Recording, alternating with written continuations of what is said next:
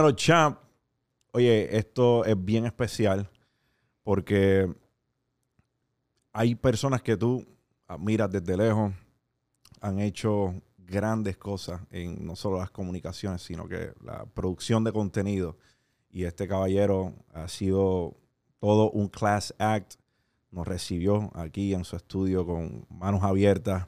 Y para mí resta decir que el agradecimiento es enorme, pero hoy en la guarida de Joseador tenemos un episodio bien especial, nada más y nada menos con el gigante de la producción de contenido, Santiago Matías. Bienvenido, mi hermano, a República Dominicana, bienvenido a Los Foques.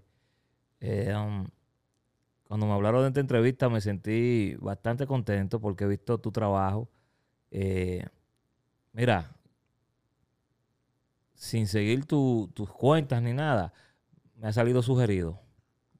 Y eso habla mucho de, del intelecto, de tu esfuerzo, del original que eres. Porque eso es lo difícil de encontrar ahora mismo en, el Internet, en este mundo de YouTube, en este mundo de creación de contenido. Originalidad. Y, y tú has traído un sabor diferente, hermano. Brother, de verdad que para mí, eh, más que agradecido, viniendo de ti, un tipo como tú, que yo creo que no está de más decir que eh, eh, ha sido en muchas cosas el blueprint, o sea, esa guía para la gente que quiera hacer contenido.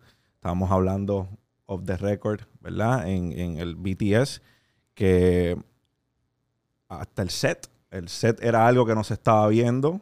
Ya de repente estamos viendo sets con pantallas, con, con mesas así, paneles. Sí y es algo que senta un precedente en la producción de contenido. Así es. Nosotros comenzamos con una página de internet, alofoquemusic.net. Luego entramos a la radio en enero del 2003. Cumplimos 10 años, ahora una década en radio. Eh, ha sido un proceso bien interesante, intenso, eh, pero a la misma vez disfrutamos muchísimo. Hay mucho estrés, pero también disfrutamos mucho. Somos como familia, los integrantes, los técnicos, y disfrutamos. Que, es bien importante. Que es bien importante. Cuando no disfrutas lo que haces, bueno, no creo que las cosas te salgan bien. Y bueno, dimos este paso de tener un edificio completo multimedia, una sociedad con Osuna, eh, una persona que admiro mucho, que quiero mucho y que respeto mucho por, la oportunidad que me brindó. ¿Está activa esa sociedad? O sea, ahora mismo. Claro que sí. 99.3 FM a los Foques Radio. La número 2 a nivel de música urbana.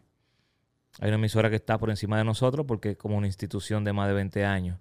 Pero en un año lograr colocar la emisora número 2 cuando era una emisora de, balada y la convertimos en una emisora tropical urbana. A nivel general, eh, top 10, donde hay cientos de emisoras Aquí hay cientos de emisoras, cientos. Hay países donde hay una, dos, tres. Aquí no hay cientos de emisoras. Muchas. Y colocar una emisora top 10 así y número 2 en música urbana. Bueno, eso ha sido una hazaña tremenda. Pero sabíamos que iba a suceder porque tenemos el oído en el corazón del pueblo y gracias a Dios el pueblo se identifica mucho con nosotros por, por todos estos años que tenemos ahí con ellos. Brother, yo me da risa porque tú y yo, sin saberlo, tenemos una similitud. Yo hice un evento en Puerto Rico en octubre, el Coca-Cola Music Hall, que es como el tercer o cuarto venue más grande en PR. Lo conozco. Y pues gracias a Dios nos fuimos sold out. Ahí yo le di a conocer a la gente que yo empecé cantando reggaetón y no se me dio porque yo era malo con cojones, yo era malísimo. ¿En qué momento, brother? Porque tú también cantaste en algún momento. Malo no, malísimo. ¿En qué momento? Me gustaría escuchar una canción tuya. Yo Mala con cojones. Y yo pasate la mía. tenemos ese compromiso. tenemos, no te preocupes que lo, hacemos, lo hacemos. Pero ¿en qué momento tú dices, debo abandonar esto que estoy haciendo y hacer contenido? O sea, la importancia del autoanálisis. Cuando dijiste, a lo mejor no soy tan bueno en esto, pero en esto tengo oportunidad. Tú sabes que lo interesante ahora es que eh, jóvenes que buscan oportunidades y cambios en su vida a nivel social, económico, pueden tener diferentes facetas en este mundo de la industria de la creación de contenido y la industria de la música. Hay personas que ya entran como, un ejemplo es JR, que es jefe, jefe de editores y cámaras aquí en Alofoque. No sé si fue cantante en algún momento, pero no tuvo la necesidad, por lo menos hasta ahora sé su historia y no tuvo la necesidad. Hay muchachos que son también diseñadores gráficos, hay que son, ejemplo, eh, bailarines ya, que se le paga dinero por shows, DJs. O sea, eh, lo que inició con la cuestión de la, música eh, se expandió a, un área más grande, a cuestión, a cuestión de puestos de trabajo y de negocio. Antes, nosotros, yo tengo 41 años, hace que 16 años, todo el mundo como que tenía esa espina de cantante. Y luego, en el transcurso del tiempo, uno se iba dando cuenta si era bueno o no y buscaba otra alternativa para pertenecer al género. Y yo inicié como cantante por la influencia de la música de Puerto Rico aquí y la música de Jamaica. Escuchamos mucho eh, esos, reggae de Jamaica, eh, también de Panamá, el general. Y bueno, ¿qué te digo? Playero, Tinois. Y el playero negro. Entonces ya todo el mundo quería ser cantante aquí. Y uno intentó es realmente entrar al, género eh, con esto del canto. Y no, no se dio. Yo me escuchaba, odio escuchar mi voz cuando canto. Diferente cuando hago podcast, me gusta escucharme. Digo, diablo, me pasé ahí. Yo lo veo, yo digo, me pasé ahí. y viene y y también miedo escénico. Yo tengo miedo escénico. Claro, yo creo que los creadores de contenido somos introvertidos, contrario a lo que la gente piensa. Yo soy un gallito en la radio, vainita, pero en vivo, si tú me pones a hablar de que ante mil personas, tiene problemas. Soy como tímido ahí. Y, pero he trabajado eso un poquito y me ha dado un poco más de confianza eh, la cercanía con la gente. Y nada, cuando veo que tengo miedo escénico, que en verdad no me escucho bien en, una pista de reggaetón o el dembow es fácil. Es fácil uno grabar el dembow, pero no es fácil pegar el dembow, para que sepa. Si no, todo el mundo estuviera pegado con dembow. Es difícil pegar una canción. Entonces no tenía como el flow y me di cuenta. Entonces, lo que me puse a... Hubieron varias cosas en mi vida que me llevaron a esto de los foques. Me, me inscribieron en un instituto de inglés con nueve años computación a los 13, porque ahora los niños te, te bregan una tablet o una computadora sin, sin ir a la escuela. Antes uno tenía que aprender eso, de que Windows 98 o 95. Buscar los recursos también. Era algo nuevo, lo de la computación, en el año 2000. Y, uno tenía que aprender eso. Los principios, finales de los 90, principios del 2000. Y uno tenía que aprender eso en un instituto, Windows 95, de que abrir dos ventanas, negrita cursiva, toda esa vainita. Y bueno, eso sirvió, eso fue un cóctel de cosas que luego eh, me llevaron a, a, lo que es de la promoción, porque era promotor de música, eh, de, emisora y todo eso. Luego en el internet continué con eso de ser promotor de, música y eso. Y la vida sí me dio un chance como cantante con un rapero muy conocido de aquí llamado Vaquero. Vaquero. ¿Fuiste corista o doble voz? Fui, fui, doble voz, o sea que se me dio. Estuve en grandes escenarios con él, viajé también con él. Andé el país completo, República Dominicana completa con él, cuando en verdad no, no existía ese apoyo hacia la música urbana, no, estaba tampoco esta industria aquí consolidada. Eh, él y el lápiz fueron los que abrieron como el lado comercial del género, que, que, la gente pagaba para verlos a ellos en vivo. Que guerrearon, dicho sea de paso. Eso fue lo que trajo toda esa guerra de ellos dos y la gente quería ver a, querían ver, a uno u otro en tarima y la gente pagaba y eso fue lo que abrió eh, este negocio de que ya todo el mundo pueda, si, si pega y tiene un, buen manejo, puede hacer dinero de esto. Y yo fue que iniciaron eso, yo estuve en, la historia, fui parte de esa historia y bueno, ya lo demás siguió. Así mismo, yo vengo del barrio San Isidro en Canóvana, el que ha escuchado canciones de Héctor el Fader, ahora Héctor Delgado, ¿verdad? Convertido, sabe que es San Isidro, un barrio caliente en Puerto Rico. Tú vienes de Capotillo. Sí. ¿Qué tanto influye el entorno en el que tú te criaste a estas ganas de echar para adelante que demuestras porque eres un trabajador incansable? La necesidad es la madre de las invenciones. Y tú sabes que yo vengo de una familia muy pobre. Eh, mi madre eh, me tuvo a los 15 años de edad. Me crié con mi, mi abuela, mis tías, mis tíos. Y bueno, había un núcleo familiar muy fuerte porque fuera de ahí había muchos vicios, muchas tentaciones, otras cosas. Pero eso no me, no me quitó eh, esa curiosidad que yo tenía siempre. Me cuenta mi abuela que yo me regalaban un juguete y yo lo desarmaba para ver qué había dentro. ¿Cómo funcionaba? Cómo funcionaba. Sí, entonces yo era muy, muy curioso. Y, y eso no se perdió nunca. Eh, y como te digo, como vengo de, de, la nada y un tiempo duré ocho meses durmiendo en un mueble, la casa de un amigo, para poder tener internet, acceso a internet y todo eso, que ahí fue que comencé con la cuestión de la promoción digital y la página. Eh, eso influyó mucho porque básicamente era viviendo el día a día que estaba. Todavía sigo viviendo el día a día, pero en, en otro estilo. Cuando tú comienzas a, a hacer, ¿verdad? A los foques, que a los foques en sus comienzos era una página Sí. de internet aparte y estabas blogueando, estabas haciendo escrito. Identificaste hasta donde tengo entendido que había un competidor o una página, otra página, que hacía también eh, el mismo tipo de contenido, por así decirlo, y él no podía, no podía actualizar su página con la misma rapidez que tú podías actualizar, porque tú estabas usando WordPress. Sí, yo, yo usaba el WordPress. Él, él- él utilizaba otra tecnología. No tengo el la tecnología, el nombre específico aquí. Pero eh, Tenía que hacer tu aparte él, tenía todo, él lo hacía offline y, luego lo subía al servidor y ahí, actua- ahí actualizaba para la gente.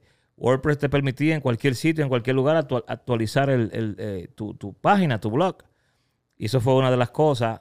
Le dimos un lado periodístico también al, al, al, al internet, a- bueno, al género aquí. Género. Sí, a, a nivel de, de, de, de blogueros. Porque aquí se usaba mucho también, había dominicanhiphop.com, era un foro donde los mismos artistas Entraban. entraban y promovían mu- su música y todo eso. Y habían unos fanáticos identificados que eh, apoyaban y eso, se, se armaban discusiones.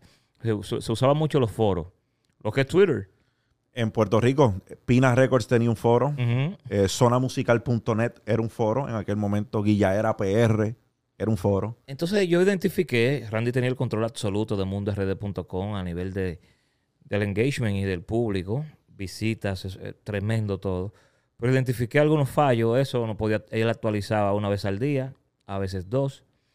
Y pasan Revoluce Y yo- tres, cuatro veces al día. En ese momento, A lo mejor menos. bueno, te voy a explicar. Entonces yo dije, bueno, a los foques tiene que actualizar cada dos horas para crear una dependencia a la gente, entrar, de, déjame ver qué pasó, qué hay nuevo.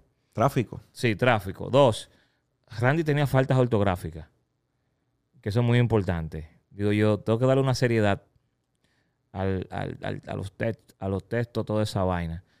Y un lado como periodístico, porque mi influencia es remolacha.net, un blog de aquí, de muy famoso, una institución de a nivel de blog. Y no era de, no era urbano, era. No, es súper variado.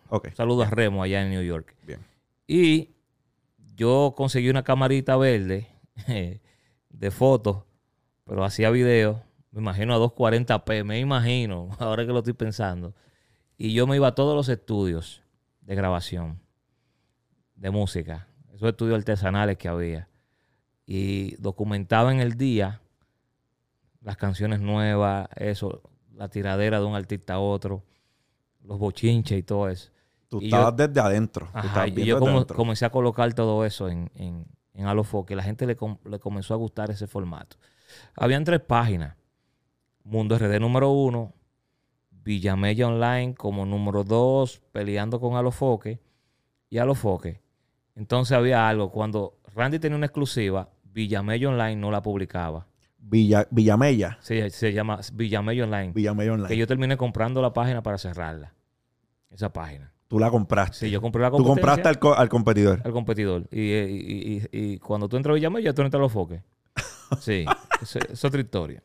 Qué duro. Entonces, yo hice algo. Yo agarré y las exclusivas de Randy, de Mundo RD y de Villamella Online las colocaba en a los foques. Entonces ya yo era como un resumen de todas las páginas. Dame ¿Pa' otro los foques porque no tengo que entrar ni aquí ni aquí. ¿Para qué van a entrar a la otra? si porque es yo, la la yo subía las entrevistas de él, yo subía todo lo de él y lo de Villamella sin problema.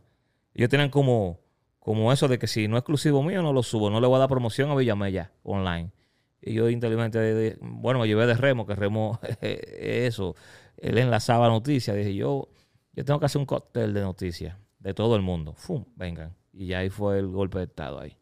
Se fue todo a pique ahí. ¿Para qué van a entrar a la otra si lo pueden conseguir tú en la tuya? Así mismo. Interesante, brother. Yo creo que la primera vez que yo escuché el nombre, el nombre como tal, a los foques, porque ahora conocemos a Santiago Matías, pero eh, a los foques, Santiago Matías después se despegó para darle Yo la estaba, cara al de- yo, ta- proyecto. yo estaba detrás de cámara todo el tiempo, muchísimos proyectos. Y yo dije, bueno, yo le voy a poner un poco de énfasis a esto de mi, de mi, de mi nombre. Y, y- y la cuestión de Alofoque queda eh, a, a nivel em- empresarial, la empresa y todo eso. Y, y Separar una de la otra. Una de la otra. Y la persona, Santiago Matías. Y, y- hice una transición bien interesante y sí, pude, pude lograr eso. Pues, brother, la primera vez que yo escucho el nombre de los foques, eh, para aquel tiempo, yo usaba mucho LimeWire. Ahí era donde bajaba las cosas. Mucho Pero- virus bajaba. Eso es así, mucho. Aquellas computadoras no servían en dos meses. Pero la primera vez que yo escucho a los foques, el nombre a los foques, ve- viene de la boca de Austin.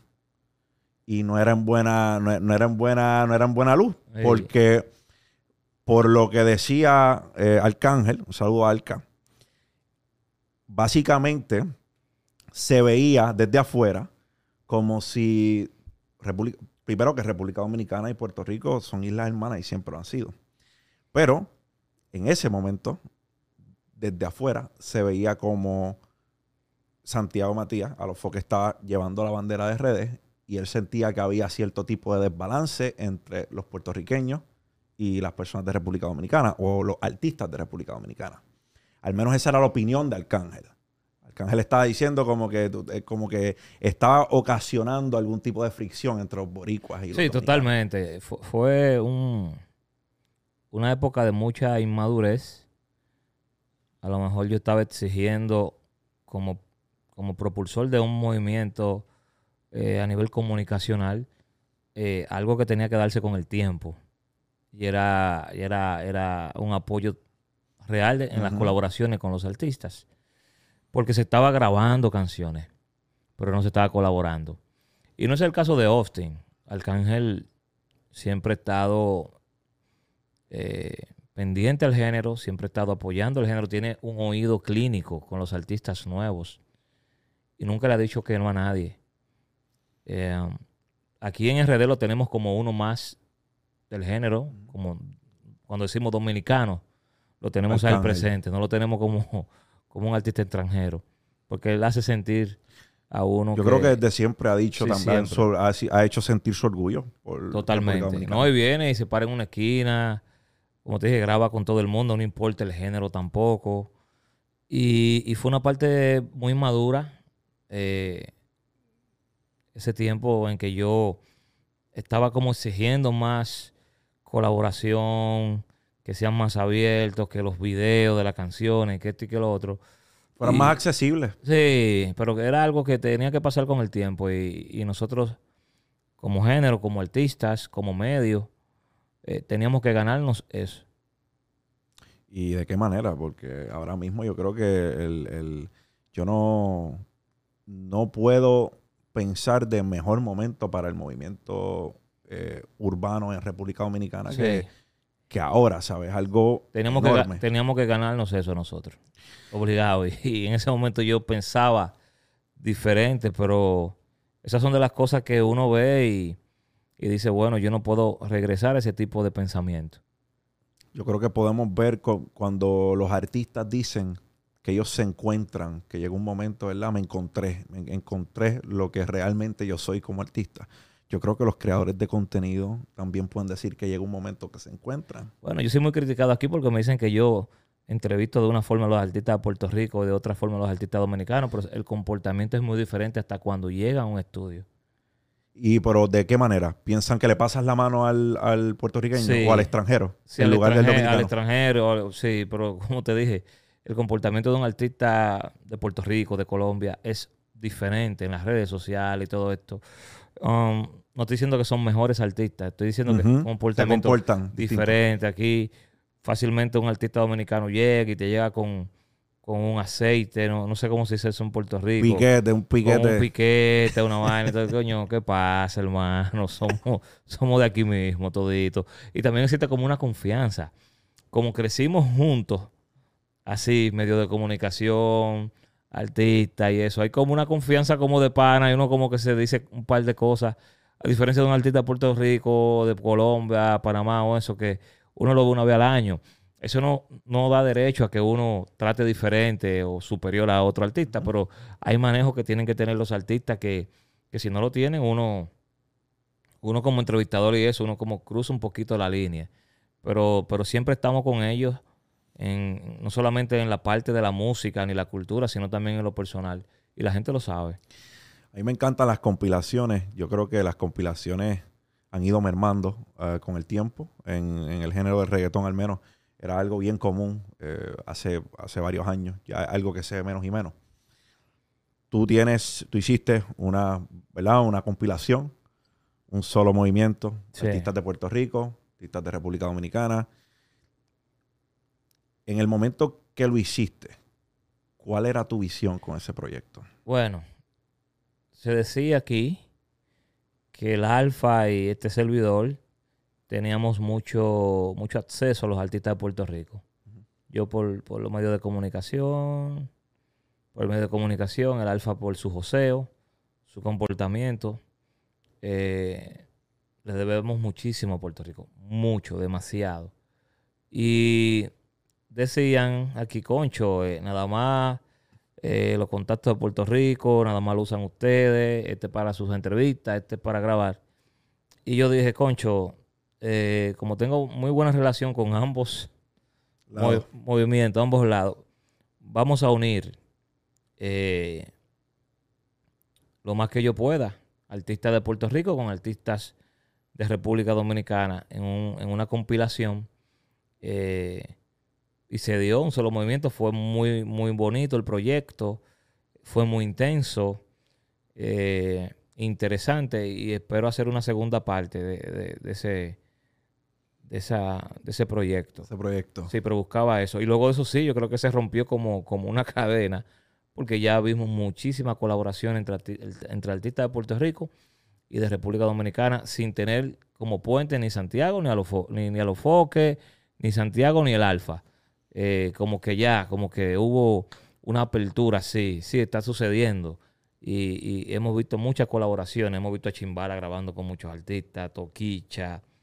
Yo creo que nos eh, falta una, no, nos falta una, un álbum de algún Seki, artista. Vicini, todos, todos eh, han acogido y han ayudado artistas de mucho renombre allá de Puerto Rico, hasta con artistas nuevos de aquí.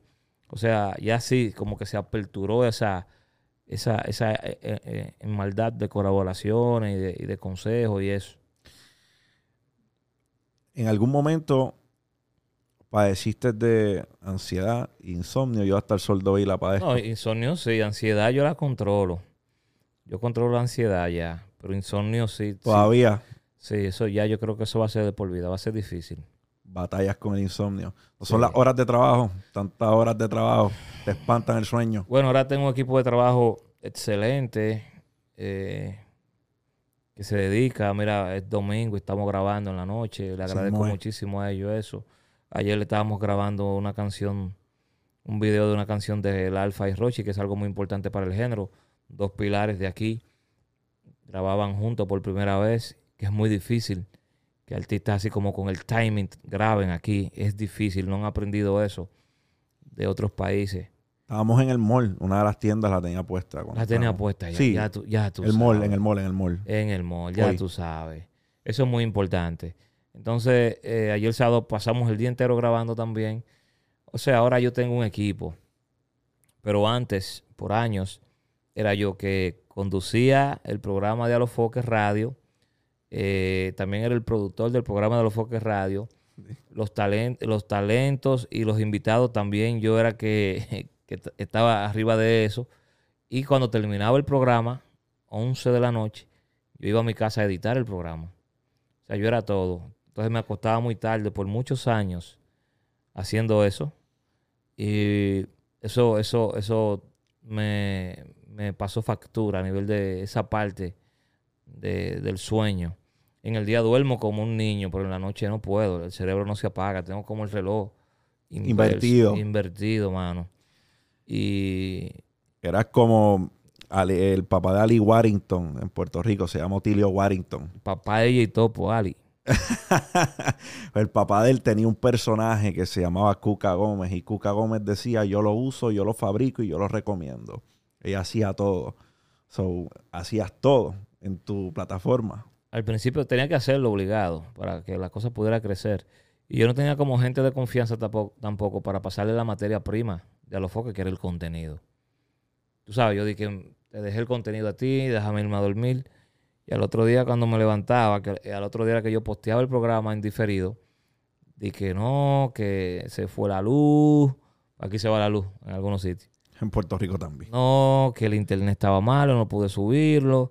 Entonces, para yo evitar ese dolor de cabeza y yo dormir, dormir, tranquilo, yo hacía todo eso hasta que luego encontré gente que sí es responsable y, y bueno, pude liberarme de esa carga, pero ya el daño está hecho.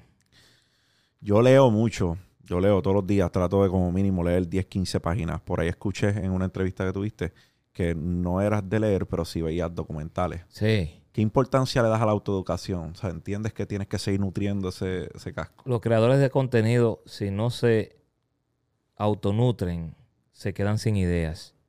Yo no leo porque tengo como déficit de atención. Yo también. Y yo dije sentarme a leer, yo creo que no, yo no, no podría como 100% absorber lo que estoy leyendo.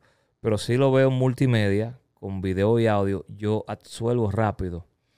Y un ejemplo de, tú dirás, coño, ¿para qué voy a ver esto, lo otro? Es una estupidez. Y tú lo que brea con música, también hacemos entrevistas a políticos. Y los políticos no le dan entrevistas a personas que no estén preparadas.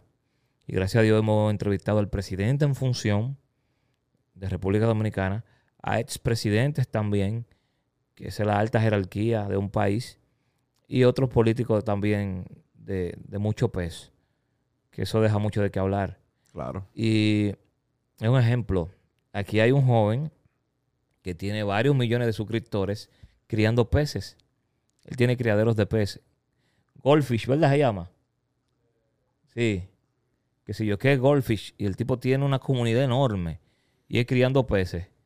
Y él cuando nos brindó la oportunidad de entrevistarlo aquí, estaba el, panel completo, y yo le dije a ellos, eh, le dije a él, ¿tú sabes el punto más profundo del océano en la Tierra?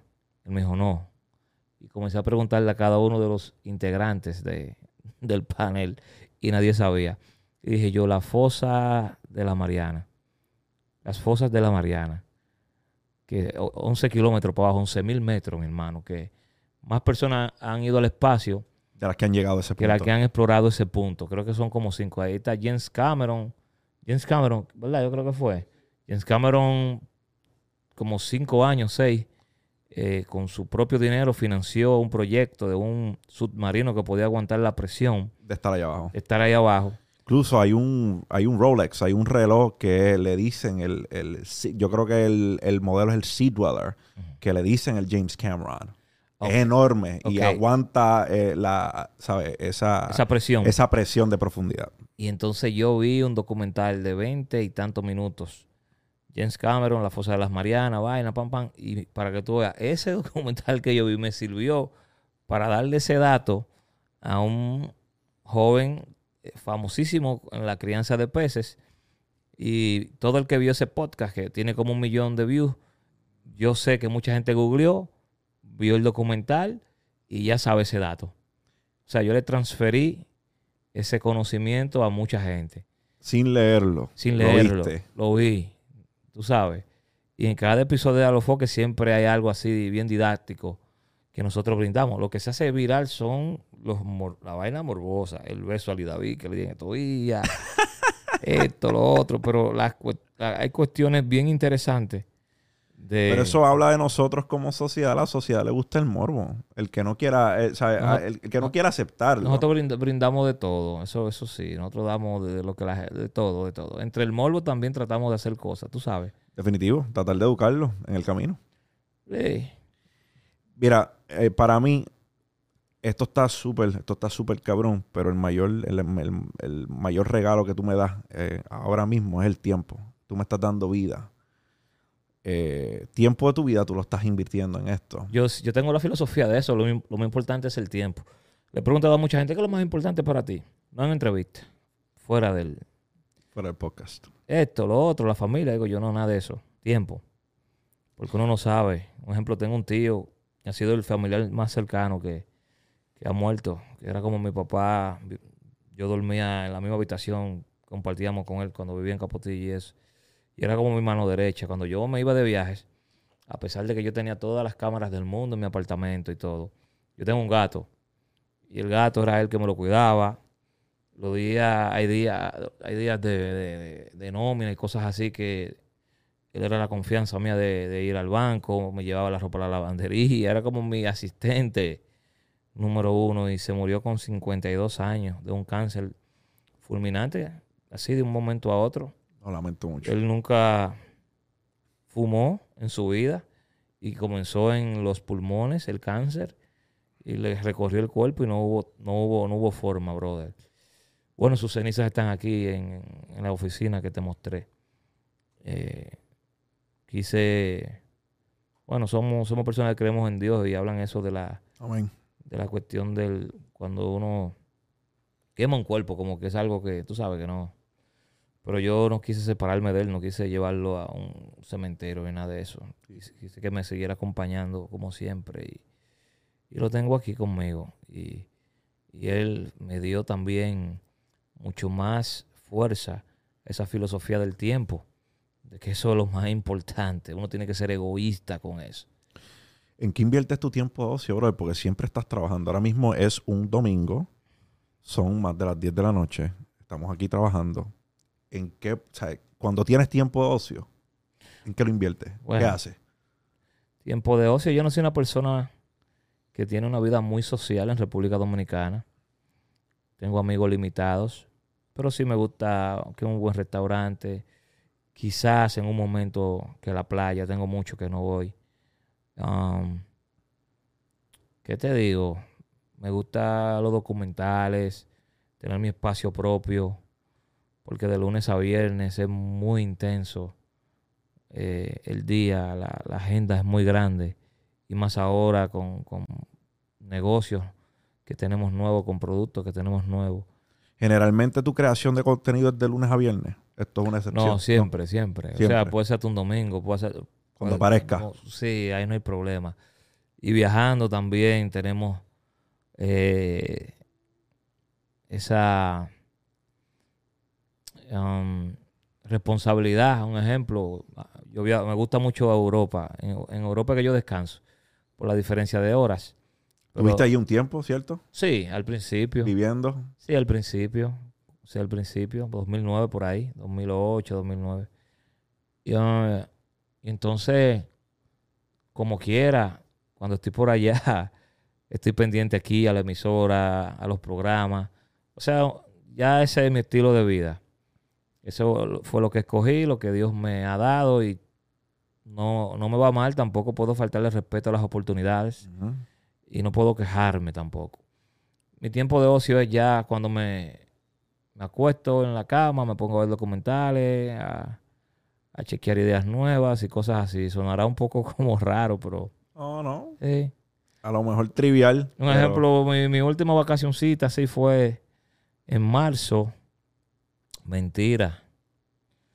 No fue en marzo. ¿Cuándo fue la gira de Roche? Octubre. creo. Por ahí.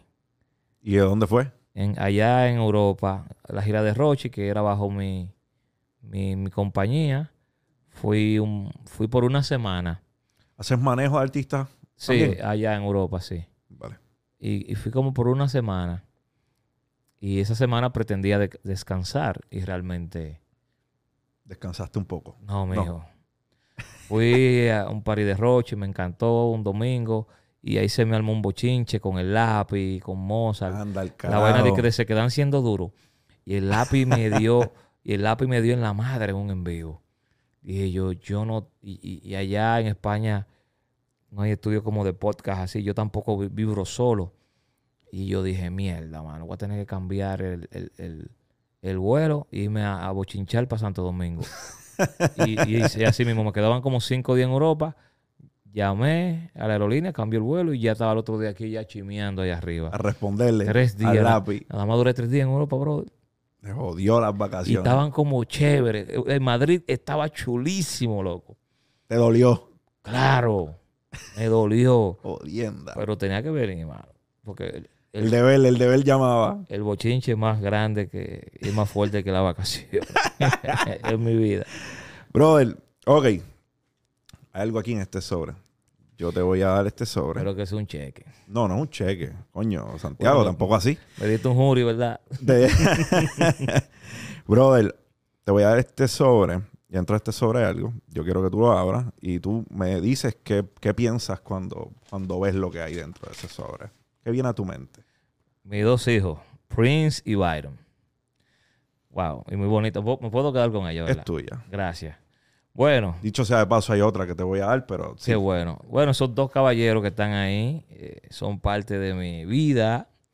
Eh, ¿Qué te digo? Es un sabor agridulce porque tengo a Byron lejos, allá en Europa, 13 años.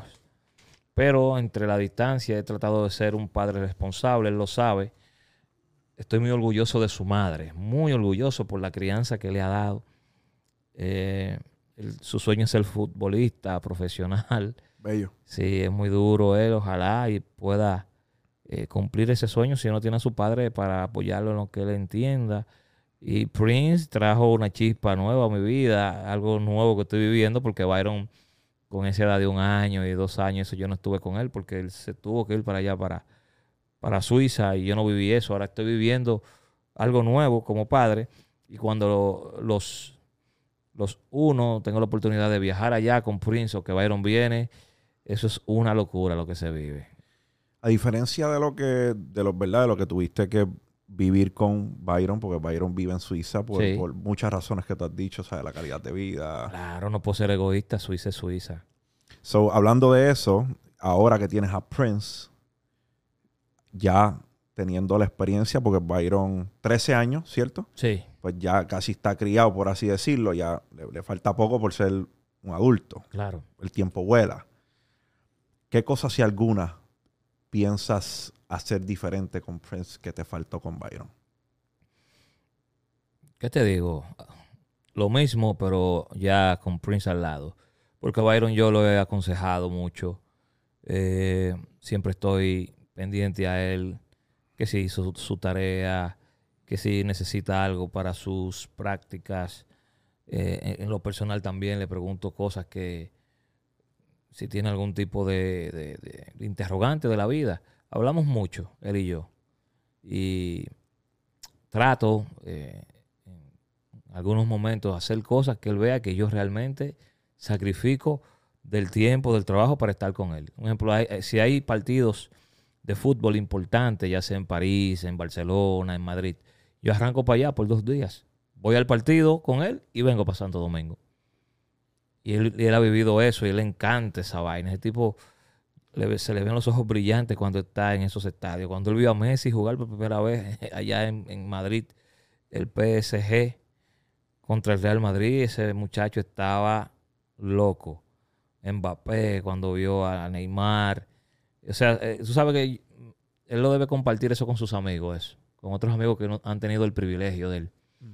Y, y- y- y yo me veo como esa, ese puente entre los amiguitos de él que no pueden vivir esos momentos y él lo vive y él, él lo transmite a ellos y eso me llena mucho de, de satisfacción, tú sabes. Lo viven vicariamente, aunque ellos no estuvieron ahí para presenciarlos, tienen Sí. un amigo que sí. Claro, y él comparte eso con ellos y yo sé que eso le eso hace eso, eso hace que él se compenetre más con sus amigos y eso, porque son muy sanos esos niños allá, es otro tipo de crianza, tú sabes. Y Inyectas, le das una inyección de motivación Ah, sí. también, porque está viendo a sus ídolos ahí. ah, claro que sí. No, y viaja y conoce, que es lo que yo quiero, que ellos disfruten cosas que yo no disfruto, Claro. pero que estudien. Un ejemplo, yo soñaría que uno de los dos sea cineasta. Me gusta mucho el ¿Te cine. gusta el cine? Mucho, mucho el cine. Yo aprecio mucho la fotografía, las escenas y eso. Un ejemplo, yo si veo una película y veo algo bien, bien duro, yo le doy para atrás. ¿Cuál es tu actor favorito, Santiago? bueno, de, de actor se murió el del Joker. Oh, muchacho. Sí, Olvídate de eso. El El, Joker. mejor. ese, el mejor. ese tipo era el tipo. Ese, ese tipo era el tipo. Pero me gustan las sagas de Misión Imposible, Ledger. Misión Imposible y James Bond. Soy enfermo con esa saga. Misión Imposible, James Bond y, y el Batman. Ya de ahí para allá, de que Vaina Avenger, eso yo difícil ver eso. ok, ok, ok. Sí, sí. Me gustaría que fuera uno de los dos cineastas. Me encantaría que estu bueno, que, que estudien eso, uno de los dos. Yo le he dicho a Byron que cualquier cosa que no pasa en el fútbol, me, me gustaría eso. Vamos a ver si más adelante le... Dicen que hijo de gato caza ratón, quién sabe. No sé, porque o sea, como él se está criando hasta allá tan lejos y no está viendo todo esto en carne propia, a lo mejor no, pero a lo mejor sí. Lo ve a la distancia. Ha estado aquí. Sí. Yo cuando vi ese set, el gaming, yo le dije, me gustaría instalarte algo así allá para ver si tú que incentiva a hacer algo. se, se despierta. Sí, algún tipo yo, sé que interés. te- yo sé que tendría éxito él en YouTube. Claro. Aquí ya estamos viviendo unos tiempos en los cuales absolutamente todo es contenido. La- las cosas pasan en la calle y la gente, alguien tiene un accidente, la gente primero saca el teléfono para grabarlo antes de darle ayuda a la persona que tuvo el accidente. Increíblemente, sí. Pero, pues, de eso, de, de- de eso viven también muchos creadores de contenido. En, en esta era que todo es contenido, absolutamente todo. Si hay algo, eh, me gustaría saber qué tú piensas que es la clave del éxito del contenido que hace a los foques. Bueno, entiendo de que es que nosotros somos muy reales. Cuando estamos molestos, molestos estamos. Cuando hay felicidad y felicidad, eh, no pensamos de la misma manera todos. Hay quienes tienen una opinión y se les respeta. Hay gente que ha dicho, este es el jefe más raro, le faltan el respeto en su cara. Le dicen de todo y él se queda así, inamovible, y, todo lo celebra. Digo que él es el trabajo de cada quien. Por ejemplo, el trabajo de DJ Topo llevarme la contraria en todo. Yo puedo salvar un, un- un- un gatito de un, de un poste de luz y él lo va a criticar eso. El trabajo de él es hacerme quedar mal ante el mundo y mi trabajo es yo hacer, callarle la boca a él. Hay antagonistas, yo creo que en las películas eh, tiene que haber Sí. una historia, tiene que haber alguien, tiene que haber un problema, Lo- tiene que haber lo alguien de, que lo rescate. de los foques no fue libreteado. Lo de los foques no, fue, no, no es, no es libreteado, no es hablado. Tenemos la idea, tenemos, tenemos la idea principal de lo que vamos a tocar en el día, pero eh, ya de ahí para allá es, es fluidez orgánica. Un Tienen un formato, pero no está predeterminado. o sea, no, hoy vamos a hablar de esto. Y todo el mundo ya tiene la idea y comenzamos a hablar de eso. O sea, hay una entrevista, tenemos tal invitado, decimos en el grupo, ya todo el mundo tiene como sus preguntas. Un ejemplo de Villano Antillano, que tú- se fue viral eso, no era el tema principal ese día. Ese corte de un minuto y medio, eso se hizo el súper clip, viral. El clip. Sí, el click, pero no era el tema principal de ese día. Entonces ahí que viene algo que, que tú me preguntas, que cuál es la, la, la- la cuestión esta, esta del, del, del éxito. Eso, que somos muy reales. Y entonces yo mantuve mi posición todo el tiempo. Eh, traje un trance aquí um, el fin de semana. Grabamos el viernes, la entrevista salió el sábado ayer. Y yo mantuve mi posición en torno a ese tema del hombre y la mujer y eso, que respeto mucho cada quien como se sienta, pero hay reglas eh, biológicas, eh, la ciencia es la ciencia y como tú te percibas ya otra cosa, tú sabes. Y eso trajo un debate bien interesante. Aquí en, en República Dominicana es un país muy conservador Y yo entiendo que hay países y hay medios que no pueden tocar el tema de una forma tan abierta como aquí y lo, y lo comprendo y lo entiendo. Pero en ningún momento era para ofender ni nada por el estilo. Yo Dijiste tu opinión. Normal. Y la mantuve. Hay gente como que flaquea. Yo no. Yo si digo algo, lo digo y ya. Yo creo que ya hablaste también en, en PR con, con Molusco y con Pamela. Lo suapié. No hablé, lo suapié. Pero comprendo que... Ronca, ronca. No, no, no, no, no. Comprendo que hay unas leyes. Yo sé que hay leyes allá que son muy sensibles de, que, de discriminación, que esto y que lo otro. Aquí no existen esas leyes porque yo me iría a la Suprema Corte de Justicia con cualquiera. Si me someten de que porque yo, de, de que tus, tus palabras fueron discriminatorias, entonces yo le pondría una contrademanda diciendo tu, tu, tu, tu percepción de discriminación me discrimina a mí también. Y nos vamos ahí como dos espejos pegados así, mira ahí. Dos espejos así Dime pegados. que te contesto. Sí, no, dos. Yo pongo dos espejos así, ya, infinito. Vamos a irlo infinito. Pero yo sé que ellos no, no tienen. Bueno, Moluco sí tiene medios, que es su canal de YouTube. Pero sé que la radio eh, es regulada y ahí Sí. entonces hay mambo. Ujú. Eh, y sí, la sí, cultura sí. de la cancelación FC allá. FCC y la, la cultura de la cancelación. Sí, pero yo la cultura de cancelación me lo paso por el bicho, como dicen ustedes. Real. No hay término más boricua que ese, Santiago. Sí, importa esa mierda. Cultura de cancelación, loco. Mira, Santiago, para mí la, la cultura de cancelación es un chiste. Punto. Eh, de eso es lo que yo pienso. Eh, ir- e irte en contra o atentar en contra de las habichuelas de una persona porque discrepa. No es la bichuela. Yo no pienso en la bichuela, yo pienso en la opinión, en el pensamiento. Y ya. Usted tiene que respetarle y ya. No definitivo, pero hay personas que la cancelación ha llevado a que no tengan cómo llevarle el pan a su casa. Entonces, esos pendejos que se dejan joder por la cancelación. Yo no me dejo joder por la cancelación. Hagan lo que ustedes quieran. Ya. Normal. Durísimo. Mira, brother, Escúchame. Que hemos tenido propuestas de, de- de- de- de hacer radio en Estados Unidos. Yo dije, señores, nosotros no duramos ni media hora en el aire. A los foques, ni media hora en el aire. Yo le he dicho, no, mira, no vamos a perder tiempo ni, ni negociando, porque que en verdad tú me vas a votar la- el mismo día. El Bueno. mismo día. pújate los chavos por culo. No, Porque no, si no me vas a dejar, si no me vas a dejar llevar mi mensaje o tener mi formato. No, no es mi mensaje, que es un programa muy orgánico. Entonces puede suceder cualquier cosa. Cuando besé a Ali David para mostrar que yo no era homofóbico, que- que hay mil formas de demostrar. Esa era la forma que yo quería demostrar que no era homofóbico. yo le digo al, al- a JR, el técnico mío, oye J, cuando tú veas que yo me pare de esa silla, pongo un amplio. Voy a besar a Ali David. ¿Qué? Diez minutos antes de iniciar el, el live streaming. Muchachos, eso, fue una locura aquí, mano. Diablo. Bendita sea. Yo- hasta yo, yo no hablé más. Yo mismo, ¿qué Se yo- acabó- se qué- acabó el qué- programa. ¿Qué, yo hice? No, hermano, Dios mío, padre. Yo se invento, mano.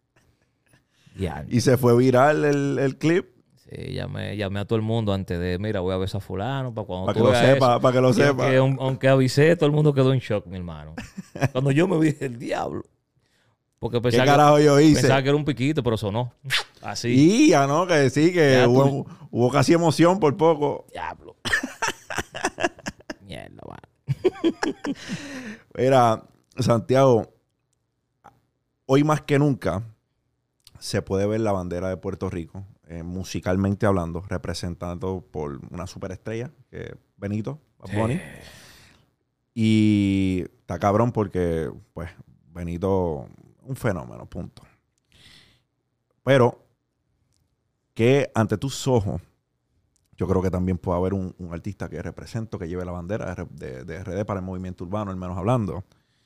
Y que antes de que me digas si sí o si no, o, o que quieras decirlo, ¿qué significa el alfa para el movimiento urbano? Bueno, el alfa significa mucho. Aquí tú sabes que hay una cosa, mira. Con este proyecto de Roche el Alfa, era un junte muy esperado. Estamos hablando de Y los dos caballos. Y ha, y ha sido un junte con mucha resistencia también. Y, y- y antes de lanzar la canción, mucha gente auguraba fracaso con la canción. Las expectativas estaban altas. No, no. Mira, yo le dije a Rochi, estaba endemoniado, digo, Rochi, oye, digo compañero, compañero, el problema en esta situación ahora mismo no es usted, es el Alfa y Santiago. Porque todos los que hace el Alfa y Santiago, porque siempre hacemos muchas cosas juntos, tiene resistencia, tiene cierto hate cuando llenamos el Madison School Garden, decían que no iban a llenar. Cuando hicimos aquí el Estadio Olímpico, que solamente cinco dominicanos en la historia han podido llenar el Estadio Olímpico. 48 mil personas. En este caso, el Alfa, 42 mil 500. Dijeron que la tarima estaba a mitad del venue y que regalamos todas las taquillas. Y yo dije en un podcast cuando logramos eso, esa hazaña, digo, ok, pues entonces agarren todos los artistas duros que ustedes dicen que son mejores que, no- que nosotros, que el Alfa. Vayan y llénenlo. Vengan y pongan la tarima a mitad y regalen taquilla y llénenlo. O sea, todos los logros de él han tratado de minimizarlo, al igual que también los, los- los- los míos a título personal. Y yo esto lo vi en The Last Dance, y es que un periodista, cuando Michael Jordan se retira la primera vez, dice que cuando te ven ganar mucho, cuando te ven, cuando te ven ganar todo el tiempo, todo el tiempo tú ganas, ganas, ganas, ganas, ganas, ganas, Piensan que es en fácil. algún momento quieren verte caer y perder. Ujú. Ustedes están buscando la manera en que el Alfa y yo, que somos como un dúo, así, como que uno pise, pise en falso o que le vaya mal en algo para decir, ah, perdiste, mira, estás jodido, ya no eres el, de, el, el fuerte, ya tú no eres el duro, que ti que lo otro. Entonces eso yo se lo expliqué a Rochi, que no, no, no, es, no, es, no era problema con él de hate. Nosotros estamos transfiriendo el hate de nosotros a él. Pero nada, el tema salió, pf, un millón de views como en cinco horas. En la calle ya tú lo escuchaste. O sea, ya se hizo Sí, el trabajo. Ya sabíamos que iba a pasar algo bien grande y pasó. Porque son más los que apoyan que realmente los pocos que hacen ruido con, con- con mensajes negativos y vaina. Pero significa mucho él. Él es el, básicamente, el artista con más hambre. Tú sabes. Y hace las cosas cuando tiene que hacer y se arriesga, que es lo interesante. Que en algún momento también lo criticaron por la por, por las colaboraciones con los Boris. No, muchachos, la- eh, oye, oye la historia. Cuando, cuando graba un dominicano con un artista de Puerto Rico, es una colaboración auténtica, genuina, de corazón. Si es, si un artista de Puerto Rico o de otro país graba con Alfa, el Alfa es un lambón. Es una cuestión ya, yo te estoy diciendo, es una persecución increíble, pero que eso, esa es la gasolina de nosotros cuando tenemos ese tipo de, de, de atmós- de atmósfera, ¿no? Sí, claro. Sí, esa es la gasolina. Venga, echen para acá, venga, que nosotros ahora vamos a hacer un par de cositas. Pa, pa, pa, pa, pa. Y, y- y él tiene, él igual que yo, se aleja de lo negativo. eh, no le gusta, bueno, él no le gusta el bochinche, a mí sí. Sí, me- a mí me gusta guayar muchísimo, él no. Entonces, te- peleamos mucho él y yo por la cuestión del mayor clásico, porque el mayor clásico en su momento también estaba muy pegado. Es una de las, uno de los pilares del Dembow. Yo le exigía que grabara, que grabara, grabara, grabara. Y adivina, le hizo más caso a Farruko que a mí. Farruko le dijo, hermano, grabe con sus, con su compatriota, con su colega, con su colega, transmita ese liderazgo. Y le hizo más caso a Farruko que a mí. Pero nada, te quiero, Alfa, como quieras. Increíble, mano. Pero se dio, se dio. Se está dando, porque él está grabando con mucha gente. Y te lo digo, sí. eh, en el mall la escuché. Fui a comprar unas cosas y la escuché en el mall. Y Gracias, para- gracias, gracias a Dios. Brother, con mi papá yo llegué a tener una relación después de, de- después yo creo de 16, 17 años. Yo no tuve una relación muy, muy afín con mi papá. Y la única manera que yo podía tener una relación con él era yéndome a trabajar con él, porque si no era trabajando con él, él, él no quería escuchar, ¿sabes? Y logramos este, a cierto, a cierto punto eh, establecer unos lazos. Y yo aprendí cómo llegarle. Era difícil llegarle, pero aprendí cómo llegarle. Yo quería llegarle, quería tener esa relación y tenemos una relación muy buena. He escuchado por ahí que eh, hoy, hoy día eh, tu papá trabaja aquí o, ¿sabes? Te, te acompaña aquí. Me acompañó al inicio, en los primeros meses del lanzamiento de, de la emisora, porque él tiene ¿qué? más de 20 años en, En comunicaciones también. no, sí, en comunicaciones allá en, en Lawrence, en, en Boston también, eh, allá en Massachusetts. So que para mí es algo, yo, o sea, yo tuve que aprender a, a llegarle a él. Eh, y es, siempre yo creo que es un eh, es alentador cuando, cuando se ve eso, cuando de, de alguna manera u otra pues se involucran en lo que uno hace. Sí, pero papi yo, él se dejó de mi mamá cuando mi mamá tenía como 16 años. Se fue, se fue Eh, papi era como un alma libre, un soñador, un charlatán. Tuvo muchos hijos aquí, hermanos que yo no comparto con ellos realmente, con ninguno, pues no he tenido como ese esa empatía ni ese acercamiento y no me ha nacido eso tampoco de que vamos a esta unión familiar. Yo estoy muy concentrado por mi vaina, vamos a dejar esos sentimientos por más adelante, aunque suene cruel. Estoy muy enfocado en otras cosas, real. Bueno, si un hermano mío necesita algo, yo estaré ahí, pero no tengo eso, no, no, no, no, no tenía ese vínculo desde pequeño ni nada, ahora menos, tú sabes. Y, pero sí con un hermanito mío, con Johan, sí, que uno que es más grande que yo, tiene más edad que yo, y con Francis, Matías, mi hermanito que yo quiero mucho, que es como mi hijo, porque él y Byron se parecen mucho. Ajá. Y, Físicamente o en las cosas que hacen. Físicamente. Sí. Son tranquilos los dos, bien trabajadores. Y todo eso. O sea, mi hermanito bien trabajador y estudioso también. Y nada, con papi, papi vino a ver, la última vez que lo vi fue en el 2008, que ocurrió un huracán aquí, el huracán George, que desbarató este país. No sé si pasó por Puerto Rico, George. Yo creo George, que no. sí. Sí, sí, Sí, sí. George pasó por PR. Bueno, bueno, ese fue el huracán María de nosotros. Eso jodió todo aquí. Y papi se fue en ese año a Estados Unidos. Y del 2008 lo vi en el 2014. 16 años, ¿no? Sí. Y pero yo duré como 10 años o 12 años que yo no sabía Digo, ahora de que, lo, ahora que lo pienso, ese George, si fue en el 2008, ese no fue el que pasó por Puerto Rico, pero por Puerto Rico pasó un George, yo creo como en el 99 o 98 para allá. So, ese en, en específico, si, pasó por, si pasó por aquí en el 2008, No, porque eh, ese- eso vino como desde el sur. Hizo así, porque Puerto Rico está aquí y RD está aquí. Ajá. Y cuando pasan por Puerto Rico, lamentablemente, tú sabes que, coño, una posición muy, muy frágil para la zona de, una, de, de- de- de la ruta de huracanes, cuando le golpea a ustedes, como que sube.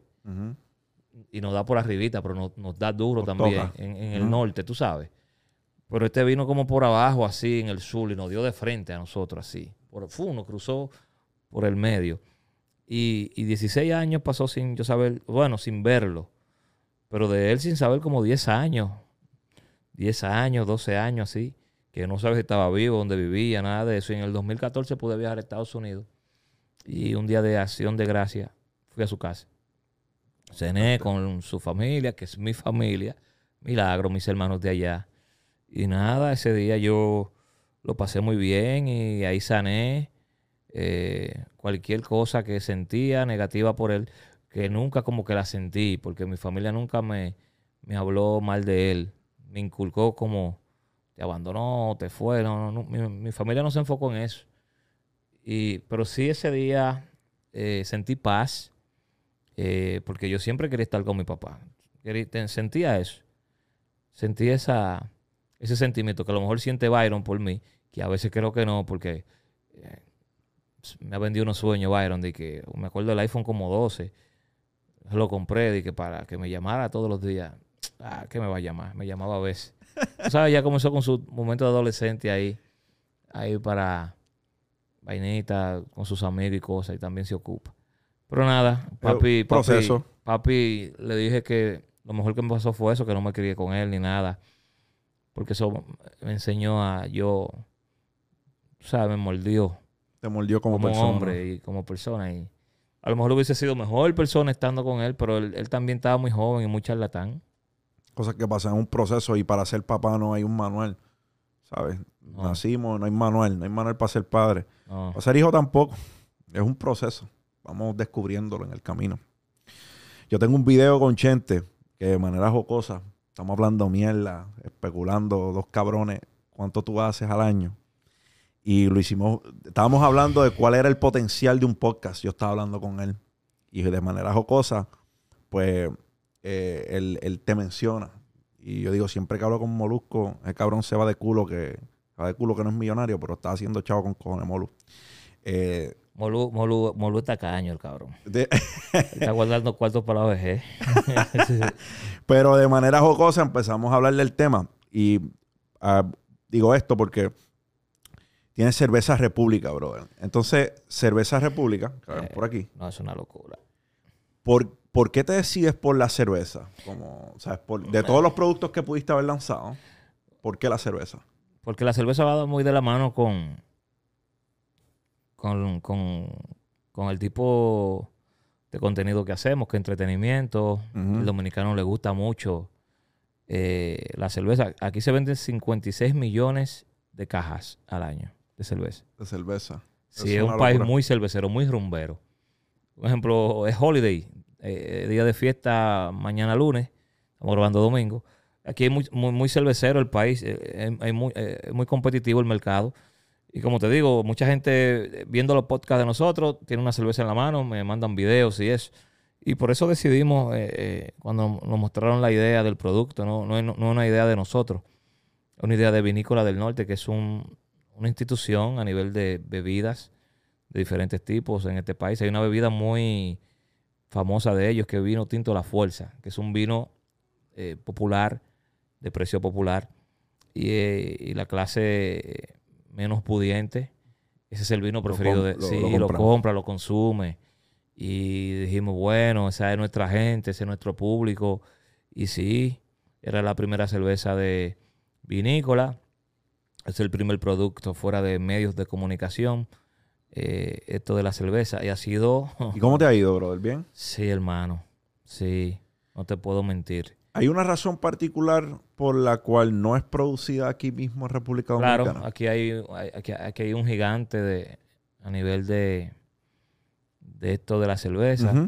Y eh, la hacemos fuera del país para evitar cualquier tipo, tú sabes, Ah, que se acabó la materia prima o compran toda la materia prima. está, sí. No nos pueden meter el pie. Eh, para que no nos metan el pie. Entonces estamos trabajando en, en ver si podemos poner una cervecera aquí en República Dominicana. Hemos tenido reuniones bien interesantes porque eh, la tecnología, Supongo que afecta el costo también por unidad No- porque lo estás produciendo no en otro importa, la gente sabe que eso es Supreme. Ajá. No. es el Supreme de la cerveza. Premium. Sí, eso es premium, super premium. Pero mira, eh, eh, lo que no han logrado otras marcas en años, lo logramos en meses, gracias a Dios y al público. Es un producto bien bueno. Es un producto que se identifica con nosotros, con, con el emprendedor, con el, la persona de barrio que puede progresar y tener un producto así de masivo. Cuando, bueno, una de las en las negociaciones dije, yo quiero el logo en la lata. Eso me haría sen- sentir muy orgulloso. La gente también le gustaría ver el, lo- el logo en la lata de Alofoque. Y cuando yo vi eso en el supermercado de más prestigio de este país, así, digo, uff, wow, Apretamos. apretamos. Sí, ya no abrió, no abrió otro mundo a nivel empresarial. Un, un respeto y una apertura muy No, esto, interesante. eh, eh, entras en otras conversaciones de repente. Eso es otras conversaciones. Otras conversaciones, eso. Otro tipo de conversaciones. Y por ahí sigues, brother, porque una vez la pegas con un producto o con un negocio fuera de lo que tú conoces, porque la, la música y la producción de contenido tú la conoces. Esa es la mayor hazaña de corazón en los últimos 30 años en República Dominicana porque estamos hablando de que estamos compitiendo con un gigante. Y ese gigante le hemos quitado una parte del mercado bien interesante. Y cuando hablamos de un puntito o dos puntitos, tres puntitos de un mercado como el de la cerveza, se está hablando de mucho, mucho dinero. Mucho dinero. Mucho Sí. dinero, mucho. Como dicen, las sobras de, ¿verdad? Las sobras o la basura de uno es, la, es el tesoro de otro. Bueno, pues yo quiero mucha basura, mano. Yo quiero muchas sobras. Eh, Brother, yo he visto por ahí, los memeros son, los memeros están del carajo, este, bromean contigo a veces de la, de la vestimenta. Ah, Y, brother, que yo no tengo percha, cabrón. le, le- le prestas atención a, a- a- a la imagen o a la... Lo- los memeros y yo somos vainas, somos, somos partners. son panas, son panas. Son partners, sí. Muchos de los memes me lo envían antes. A mí, mira, digo, te quedó cabrón, súbelo. Taguéame. Tú mismo, Sí, dale para adelante. claro. Es que cuando tú estás seguro de ti, tú no tienes que necesitar aprobación de nadie. Um, coño, te iba a rigú, mano. Yo no, te- no soy buen mozo como tú, así, ni con ese flow. eso no me lo dicen ni a Pero mía. ya tengo personalidad, que es lo importante. y ya la gente tiene que, con sus virtudes y defectos, aceptarse, tú sabes. Así mismo es, la cuestión de las cirugías plásticas. Si tú te haces una cirugía plástica en, de- en tu cuerpo para cambiar algo, que sea por voluntad tuya. No, No para, sorprender a nadie. Sí, o para, o para hacer una más del montón. Porque aquí había un momento en que todas las mujeres se parecían todas, mano. bultos grandes, nalgas grandes, y esa tendencia ha cambiado. Se están quitando todos los féferes. Real. Pues, brother, la- que la personalidad importa. Era muchas que eran por presión. Fulana se puso esta, a ponerte esto. Esto, esto, esto. Eso eran las mujeres, porque el hombre aquí casi no, no jode con yo eso. creo que los procedimientos estéticos en hombres nunca han sido bien populares. Ah, no creo. Nunca, nunca, nunca. Brother, yo vi un contenido tuyo que hablabas del apalancamiento. Hablabas de personas, ¿verdad? Que es inaudito, es una estupidez comprar, ¿sabes? Si el apartamento te vale 500 tú, y tú teniendo los chavos, tú no vas a arriesgar ese capital. Tú juegas con los chavos del banco. O sea, tú das una cantidad y tú coges prestado, haces dinero con el dinero de otro, o, ¿verdad? Cuidas tu capital. Haciendo, ¿verdad? Un poquito de research por ahí vi que recientemente compraste un apartamento. Este, ¿verdad? Dicen, dicen las malas lenguas por ahí. En Anacaona 27, tiene 41 pisos el, el edificio. Diablo. Y, Es una loquera eso. y vale una vaina, vale, yo como escuché por ahí que el más barato vale 2.5 ruedas, por ahí, por ahí, por ahí, por ahí.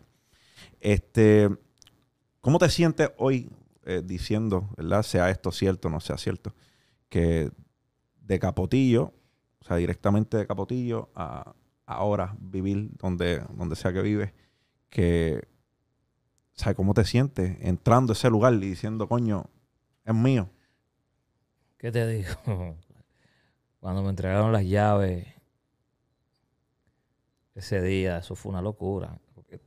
No es que tú tengas chavo ni nada. Es que para tú entrar ahí, tú te hacen un scam bien duro. Tú sabes. Te escanean completo. Sí, full. Te hacen un background check. Sí, entonces eso, bueno, ¿qué te digo? Es surreal. Tengo que esperar que me, me mude para yo decirte, mira esto, pero Ahora me siento así. sí, no, no, no siento nada porque no, no me he mudado No te todavía. has mudado. No. Ah, pero yo. Eso va a tomar, va a tomar un tiempecito porque le Claro. haciendo un par de cositas. Eso. No para que quede como. Uno cuando llega a su hogar o lo que va a ser su morada, tú quieres sentirte bien. Tú quieres sentirte como que no tienes la necesidad de salir de ahí No, por un carajo. Eso, es una locura. Es una locura. ¿Sabes? ¿Para qué me voy a quedar en un hotel si mi casa o mi apartamento se ve mejor que un hotel? No, eso es, una- eso es otra cosa. Ya te mí.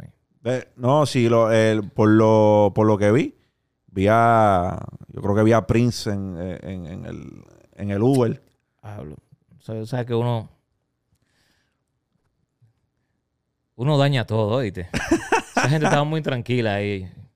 Y vine yo a hacer ese video a joder la paciencia, mano. fue motivo de. Allá en la Junta. De. Ah, ¿te, te jodieron por no, eso? No me jodieron, pero fue motivo de conversación porque ese view, ese view es único. Y yo no dije dónde era ni nada. Yo nada más dije, el niño tiene que andar en carro aquí porque que Se se, cansa, cansa, en se la cansa. sala, en la sala.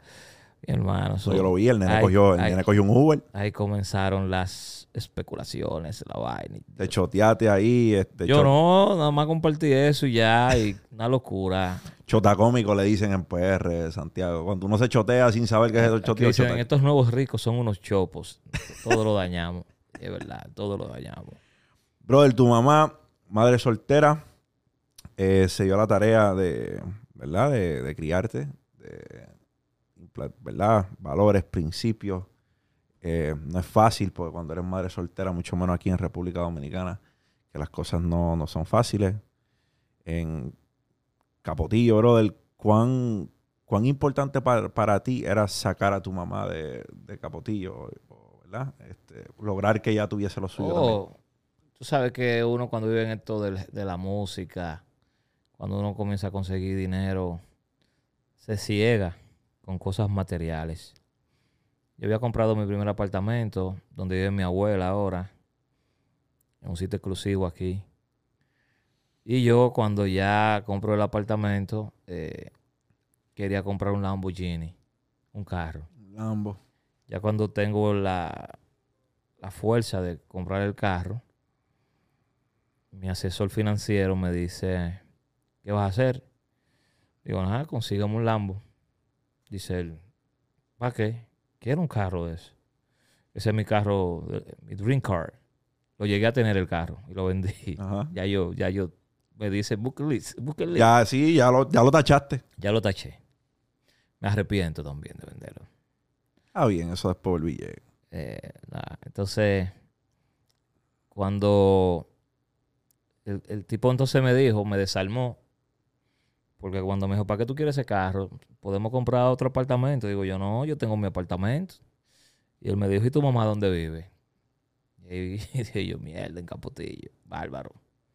El hecho adentro, como dicen los boricuas. Así, mi- jodió. así mismo. Dije, yo ponte a buscar apartamento para yo mudarme y mudar a mi mamá para, para el Naco ahí. Pero mi mamá al principio no quería, porque mi familia no lo niego. Ahora es que se está abriendo un poco, pero han tenido mentalidad de pobreza. Es difícil hacer el cambio cuando Hey. lo único que has conocido es eso. Mentalidad de pobreza que tú compras los muebles y le dejes el plástico que para que no se dañen. Exacto. Si es para Si sentarse. hay una inundación, cabrones, y se dañan los muebles, los muebles, va a aparecer dinero para, para otros muebles. Aquí me acuerdo mi familia cuando yo era pequeño, eh, usaban los vasos de, de- de cristal para las visitas y los vasos que eran como de, de metal Ajá. para nosotros los cabrones que vivíamos en la casa. Y a veces no caía agua porque estaba el, el vaso pichado. con Bien roto. Fuck. Y nada, mami no quería mudarse. Luego cuando encontró esa paz donde, pues en el barrio siempre hay un teteo, le gustó y tú sabes, ella siempre va al barrio, siempre, pero le gusta donde vive. Mi abuela igual, mi abuela fue imposible casi sacarla de ahí. Luego cuando ya también conoce la paz y la tranquilidad, Ahora no lo cambia. Sí, que comenzamos con el aire acondicionado. En Capotillo, cuando yo me mudo, digo, mamá, déjame ponerte un aire acondicionado. No, eso me va a dar gripe. ¿Qué te que el otro? No te va a dar gripe. No, me gusta mi abanico. No te va a dar gripe. Le modifiqué la habitación para que, con cristales y vaina, cuando esa mujer sintió ese aire la primera noche. Para el carajo el abanico. Es lo que te estoy hablando. Yo, era, era, eh, todo ha sido como co- por, por, por cositas así. Al pasito, al pasito con ellos. Poco a poco. Sí, sí, Es difícil, brother. Porque a veces eh, era lo único que conocían. lo único que conocían. Y ahora están conociendo Es algo como distinto. ahora que yo dije de muebles, yo dije, ¿y este mueble? ¿Y esa pendejada, cabrón? Ya hablando de muebles, loco. Cambios, brother. Yo no sabía lo que era irme. de- Yo he comido fucking alcapurria y empanadilla toda mi cabrona vida. Y la primera vez que pude irme de fine dining, para mí fue una experiencia religiosa. So, empieza uno como que a aclimatarse a una nueva realidad. hay diferentes... Mira, cuando yo voy a Estados Unidos, específicamente a New York, New York cuando tú estás de noche, que tú ves esas luces de downtown, midtown, y todos esos, esos callejones de edificios, yo creo que estoy en la Matrix. Sí, yo, yo pienso que soy Neo o Trinity, como tú quieras. Y yo digo, André, esto es como surreal esta ciudad. Inspiradora, bien inspiradora. Entonces, en New York hay muchos submundos, porque hay ese obrero que llega que no conoce ese gran lujo de New York y todo eso. Y así en este país, en República Dominicana, en el mundo. O sea, hay mucho, eh, eh, este es un planeta.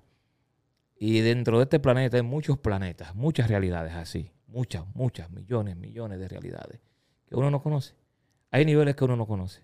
Y no, cuando tú piensas, yo tuve un conocido que logró cierto nivel de abundancia y pensaba que podía mudarse a Brickell a comparar la cartera de él con la cartera de la gente que vivía en Brickell también. Sí. Y se peló. Pero hay- cosas que son, hay cosas que es de clase. Hay clase, hay estatus que uno no compra ni con todos los millones del mundo. Un ejemplo, yo no voy a pertenecer a la casta de República Dominicana. Puedo pegar 100 cervezas, puedo pegar 100 programas, puedo tener 100 emisoras. Y yo a la casta de aquí, el establishment, yo no voy a ser parte. Porque no, no nací en, en ese establishment. Si mi Byron a lo mejor, si viene a República Dominicana, que lo dudo. Byron es muy europeo. Pero mi hijo Prince sí, porque ya va para el colegio, va a estudiar con, con ellos. Eh, lo- me imagino que lo, me imagino que lo van a invitar a los cumpleaños de ellos. A, Cambió lo- la cosa. a los bautizos y eso. Y él creo que Prince es el aventajado de la familia, que va medio a pertenecer. Se abrió otra puerta. Sí, porque yo no pertenecería, no, no, ya yo no soy parte de eso, um, de ese, de ese, de ese conglomerado. Eh, porque nací en Capotillo y he ido escalando y, y- y- y no estudié con ellos ni fui a la universidad con ellos, que hay que uno hacer las relaciones. Y también cuando te digo eso de que el dinero no compra clase ni estatus y cosas. Yo fui a Mónaco en el año 2019, pasé mis vacaciones allá. con amigos. Y mi hermano, yo vi tanto lujo y tanto flow y tanta vaina ahí que yo iba a durar cuatro días y duré dos días. Y yo no aguanto esta vaina. Demasiado, demasiado, ya tú sabes, como la realeza esa gente ahí. Digo, me voy.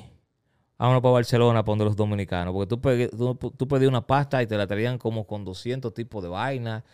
La primera vez, mira, si yo. Fuck, no me gusta así, muy gourmet todo. Vámonos, vámonos, una carne, la carne hasta fuego artificial le traía. Yo, vámonos de aquí, vámonos de aquí. Quiero arroz, quiero pescado, mano. Brother, yo fui al 19, saludo a Juan José Cueva, lo, lo, amo, el 1919 en Puerto Rico por como por segunda o tercera vez cuando, en aquel momento y me dieron una pasta y la pasta, yo mira si yo, mira si yo soy jíbaro, que cuando me la dieron, yo le decía a, la persona con la que fui a comer, yo dije, coño, pero esta pasta está como que cruda, está como que cruda, no está bien cocido y es un término que se le llama al dente y es que en, ¿sabes? Realmente hay ciertos tipos de pasta. Aquí dice yo creo que al óleo. Así yo me, yo almorcé eso hoy al óleo, que no lleva muchas cosas, un chin de sal, una vainita y ya, cuídate. y, y, es media dura la pasta y es un término. Y yo digo, coño, me muero de hambre dependiendo de dónde viaje porque no... O sea, no, esté, no, no, no, estaba expuesto a eso. Por eso yo no invento mucho con la comida, porque yo no, no quiero una sorpresa más. Brother, oficinas en Miami.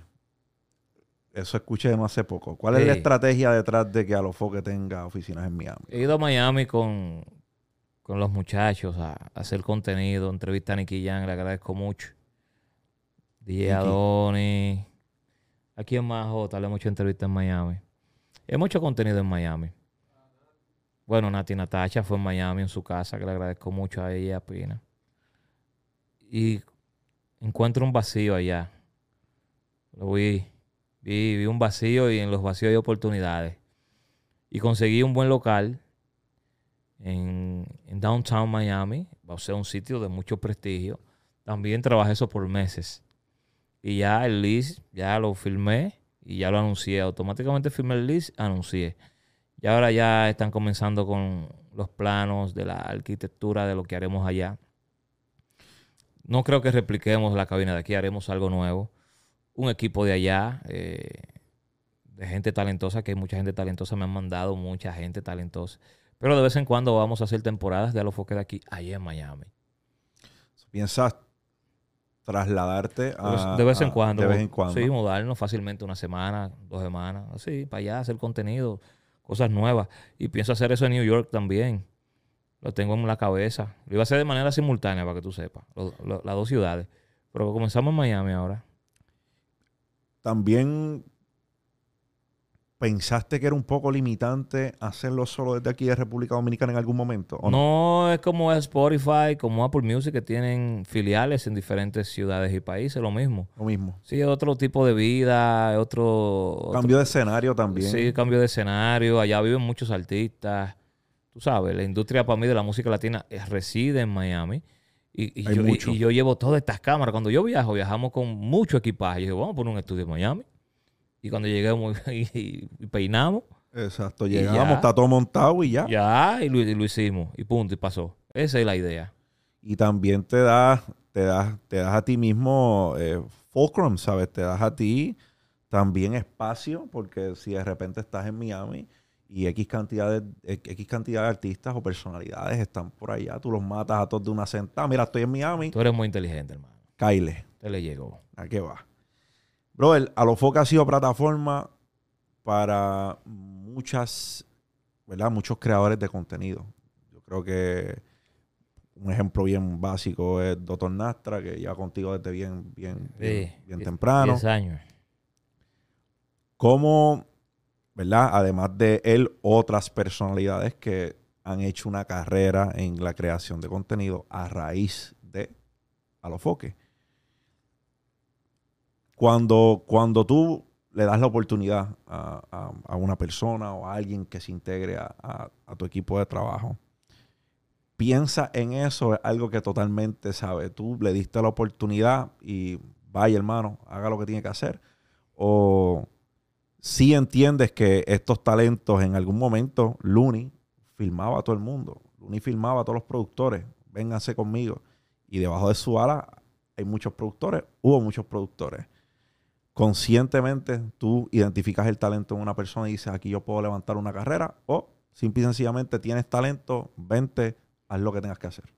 En el caso de los foques se fueron agregando elementos. Como fue madurando el programa, a nivel de contenido también fueron entrando nuevos integrantes. Tenemos a Sabrina, que es una madre ejemplar, que le da ese toque de, de eso, de madre, de una mujer madura, de muchos años en los medios. Tenemos a Ali David, un nuevo también integrante, que David es un experto en farándula, una eminencia. Más de 15 años en televisión también. Le ha dado otro, otro color.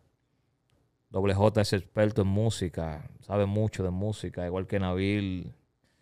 Y ya los otros programas, eh, yo voy viendo las necesidades que hay de contenido o los vacíos de contenido, como usted decía. Por ejemplo, en la mañana hicimos esto en el radio, que es el programa entre el 1 y el 2, a nivel de, su horario, de 7 a 9 de la mañana, 9 y media de la mañana, peleando con, con la Z, que es una emisora bien tradicional de aquí de RD. Pero el programa cambió todo en la mañana porque es una revista de variedades. En las mañanas lo que habían programas de pura política. Y nosotros le traímos farándula, política, cultura y todo eso. Entonces yo primero busco como el nombre. Del, veo, veo primero la, el vacío de contenido. Y luego busco el nombre y luego busco los integrantes que creo que caen en el ese formato. concepto. Ajá, eso pasó con Sin Filtro también, que es un programa de, de farándula full. Y también un ejemplo, um, Open Mic es un programa de, de comedia, de stand-up comedy. Um, Finanza con humor, que es hablando de finanzas y también tiene humor. Y Tuve la Lío, que es un programa de análisis musical bien crudo. Y, bueno, cada show tiene como su, su identidad. Cada show tiene su estilo. Y eso es pensando siempre en los, en los vacíos que hay de contenido. Ah, tenemos el programa que más me gusta de la plantilla de Alofoque es El Recetario. Ese programa es de 9 y media de la mañana a 11 de la mañana. Y ahí se reúnen eh, de lunes a viernes los mejores expertos en salud de República Dominicana. Psiquiatra, psicólogo, el director del Instituto del Cáncer de aquí, um, odontólogos, de todo tipo, de todo, urólogos, ginecólogos, y todos los días traen temas de salud eh, a, la, a, la, mesa, eh, educando a la, a, la, a la, audiencia, informándole a la audiencia cuando hay medicamentos nuevos, estudios nuevos, dietas y todo eso. Estoy muy orgulloso de ese programa porque ahí se han solucionado muchísimos casos de personas que han necesitado eh, cirugías, tratamientos y todo eso. Ese es, mi, ese es mi orgullo, ese programa, el recetario. Los mejores profesionales de salud del están país ahí. están ahí. Son invitados, otros son panelistas. Y ese programa es, es, es algo que me llena mucho de orgullo. Para mí es bien, eh, bien inspirador porque, volvemos, en tu proceso se puede ver a alguien que tuvo unas etapas, evolucionó, se fue encontrando y conquistó lo que tenía que conquistar. En Dímelo Champ, a mí siempre, antes de irme, me gusta dejar a la audiencia con, ¿verdad? Con una, yo, yo le llamo una caja de herramientas a esos creadores de contenido que están empezando, que a lo mejor quieren hacer un podcast, que te ven a ti y dicen, este es el blueprint, porque esta es la plataforma más grande. Sí, pero que me vean a mí como, como un sí se puede, pero no que me vean a mí como, como la base del contenido de ellos, porque ahí es el, es el, hay que entrar en algo que se llama más de lo mismo. Y uh -huh. en el internet lo que es más de lo mismo no, no prospera. Tienes que tener tu, tu, tu marca propia. Tu sazón. Tu sazón, tu estilo. Y ¿Qué le aconseja? Nada, tú sabes que en, en, la vida realmente uno pasa gran parte del tiempo um, explorando, confundidos muchos, otros encuentran la luz en qué es bueno uno, en que uno es excelente, puede ser tocando piano, puede ser haciendo pizza en algo, uno es bueno. Uno tiene un talento especial en, en especial en algo. Y, y, gran parte de la búsqueda en la vida es uno encontrar eso. busca en qué tú eres bueno. Y a los creadores de contenido que sean originales, que sean persistentes, eh, que respeten a su público, que sean originales, eh, únicos, auténticos, porque la gente busca lo auténtico. Ejemplo, voy a recomendar un par de canales aquí. Me encanta, por ejemplo, Vista Gamer, el mejor jugador de GTA online que he visto. Y la forma como él eh, resume los videos y las ideas que le llegan con este tremendo videojuego. Me encanta. Un ejemplo, Mauricio PC, así mismo se llama. Él recrea accidentes aéreos. Y la forma que él lo hace en YouTube es una locura también. Me gusta mucho un, un O sea, lo simula en, Lo simula, sí. Recrea todo. Quisqueya Live, que es un canal de aquí que para mí es el mejor canal de YouTube de República Dominicana. Quisqueya Live, que habla de la cultura general de República Dominicana. Eh, Planeta Juan, para mí es el mejor bloguero de viajes del mundo. Mm. Conjuntamente con otro que se llama uh, Antonio de Viajes, que es un ucraniano que es cineasta. Y ese tipo es la leche, brother. Esa es la leche. Quédate con ese código, la leche. sí, lo, he escuchado anteriormente. Te lo, regalé, cógelo para ti. En Dímelo Chan, ya la vaina cuando está bien es la leche. La leche. sí. Ese. Eh, Dímelo Drácula, de, ese que lo he escuchado anteriormente. Visual, Visual Politic. Um, un mundo inmenso. Me encanta ese canal de YouTube. O sea, hay, hay muchos canales que tienen una identidad única que la gente, ven, me fui contigo yo empecé viendo un tipo que se llama Casey Neistat. Mm. Y Casey Neistat era, eh, pues eh, era director de, cine. Sí. No le salió la vuelta muy bien en cine y se fue a YouTube. Un tipo como con 10 millones o 11 millones de suscriptores. Y es un storyteller encabronado. O sea, cada vlog de ese tipo cuenta una historia. Antonio de Viaje, el, ese, Búsquenlo. Ya está. Que, que Suiza, un país perfecto. Él dura, él dura una semana o 15 días en un país. Y ese tipo, yo no sé cómo. Ese tipo, diablo, ese tipo está de pinga, mano. Él solo se graba. Él solo, no tiene equipo. Él mismo se graba todo, todo él. Y narra todo. Con una point and shoot, lo más seguro. No, él coloca un ejemplo, la jodida cámara. Él alquila un carro y coloca una cámara ahí. y, y, sale en el carro como que se fue. Y le da para atrás, recoge su cámara. Pero en la edición Casey Neistat. Parece como que es él que tiene un, tipo atrás. Claro, en, con Casey él viene, y, ejemplo, pone la cámara de su escritorio para la puerta del estudio donde va a caminar y él se coge entrando al estudio, o sea, la puerta viendo, se quita la chaqueta, así, es Casey. Ese es el tipo, sí. Pues son cineastas. Casey Neistat es un cineasta en YouTube. O sea, cuenta una historia. Cada vlog cuenta una historia él, eso no estaba pasando antes de que él lo hiciera. El tipo te hacía un unboxing y le ponía una cámara, un overhead rig. no uno que usa como un skate? Sí, ah, pues ese tipo mismo con booster board. Eso. Lo, invitaron a los Oscars una vez. de ah. todo, diablos, este es una pámpara ese tigre, loco. Volado, voladísimo. Todos los, o sea, hasta los unboxings de ese tipo contaban una historia. Tú lo veías, cogía un overhead shot. No, eso no es, sí, es duro, ese es duro. Pues, eh, de él, eh, con, viendo a él, porque yo cuando empecé, yo empecé el contenido en el 2018, en ese entonces no me resultó muy bien y lo vuelvo a coger en el 2021. Para, yo no ni sabía aprender una cámara, bro. O sea, yo, yo con él fue que yo aprendí. Con él y uno que se llama Peter McKinnon, que también está durísimo en la edición de videos, de fotos. Y aprendí un poco. Gracias a Dios que ahora pues tengo los muchachos y ellos son los que se encargan de esa vuelta. Bueno, Santiago, no te quito más tiempo. Para mí ha sido un honor tenerte en Dímelo Champ. Gracias. De verdad que la admiración la tienes. Yo creo, no solo de mí, yo le hago eco a la voz de muchos creadores de contenido que aspiran a lograr las cosas que tú has logrado en la creación de contenido. No es nada fácil. Yo he visto lo que has construido y verdaderamente es inspirador. Gracias por darme la oportunidad de hablar contigo, en mi canal. Todo el tiempo. Espero que esto se repita más adelante. Hablemos de otros tópicos. Gracias a tu público por permitirme estar aquí contigo también. Así que suscríbanse al canal denle a me gusta, comenten. Quiero este video con mucho view para inflarme el ego. Decir, mira, viste, teneme ahí a Santiago Matías. Los quiero mucho. Un abrazo. Champ Me fui.